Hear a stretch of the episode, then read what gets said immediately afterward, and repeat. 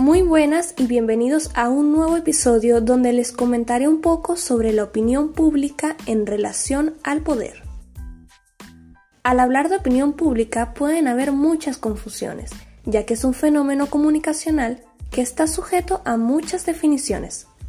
Básicamente se trata de las opiniones que las personas emiten sobre distintos temas dependiendo también del contexto histórico y sociocultural.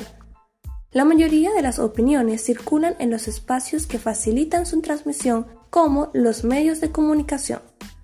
A tono con lo anterior citaré al sociólogo Manuel Castells, quien declaró que la comunicación es el espacio donde se construyen las relaciones de poder.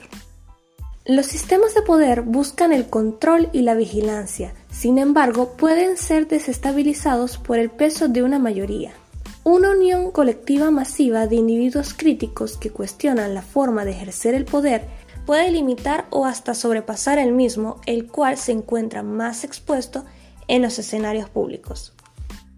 Por aquí quienes comentó su breve reflexión, Laura Victoria Gil Contreras, cédula de identidad número 28.594.889 cursante de la materia Sociología de la Comunicación de la Escuela de Medios Audiovisuales de la Universidad de los Andes. Hasta la próxima.